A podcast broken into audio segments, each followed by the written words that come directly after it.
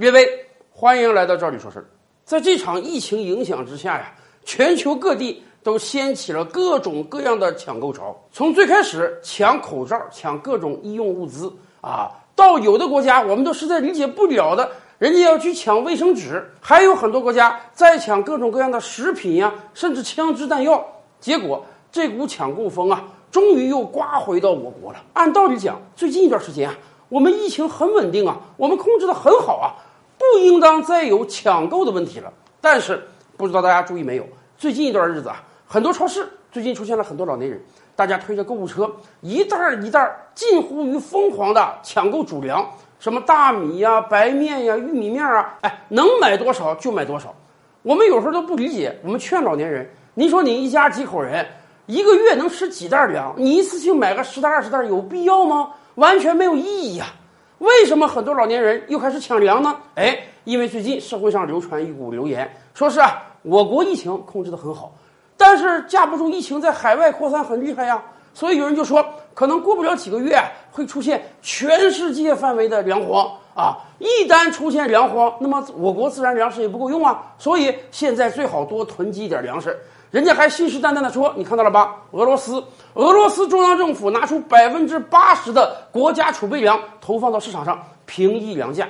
越南，越南政府宣布，从现在开始，所有粮食不允许出口，而且最近一段时间啊，粮食为主业的上市公司，人家股票还涨得很好。所以大家说看到了吧？这种种迹象就是告诉我们，未来有可能出现全世界范围的粮荒，所以我们中国也很难独善其身。因此，早买点粮吧，啊，多存点粮在家里，以备不时之需。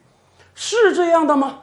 每一次抢购潮来的时候，我们都跟大家讲，这都是由一些不理性的人推动，最后形成的大众的抢购狂欢。到最后啊，很多人意识到，我抢了些没用的东西回来，而且这些东西保质期是有限的呀，很有可能根本吃不上，全都坏了，全都得扔掉。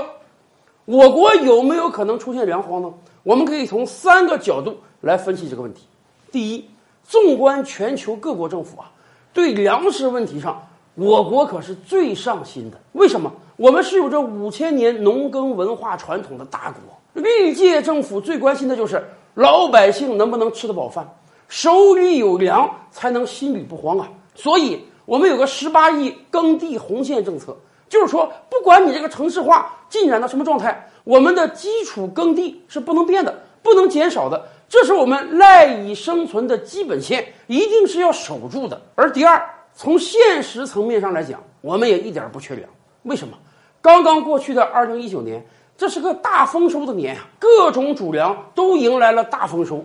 而且，据国家相关部门统计啊，到目前为止，我们国家的粮仓中存的这个小麦呀、水稻啊。足够全国老百姓放开肚皮吃一年的。国际上不管发生什么样的变化，我们不可能出现粮荒。而第三，从供需关系上讲，我们今天啊是啊跟全球各国进口一点粮食，但是我们主粮的自给率啊达到了百分之九十八，我们只是进口很少很少一点主粮。而以往我们就讲过，我们倒是大量进口大豆，但是进口大豆我们是吃饭的吗？有多少人拿大豆当主食啊？没有吗？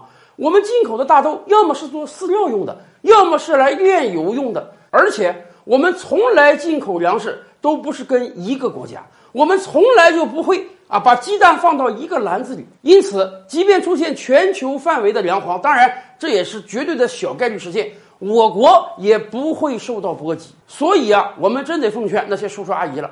没事儿，别轻信那些到处造谣的人啊！当然，人家有的就是为了博你眼球，有的人家还有不可告人的商业目的。总之，他就是要给你制造一个又一个恐慌的景象，让你心甘情愿的掏钱出来。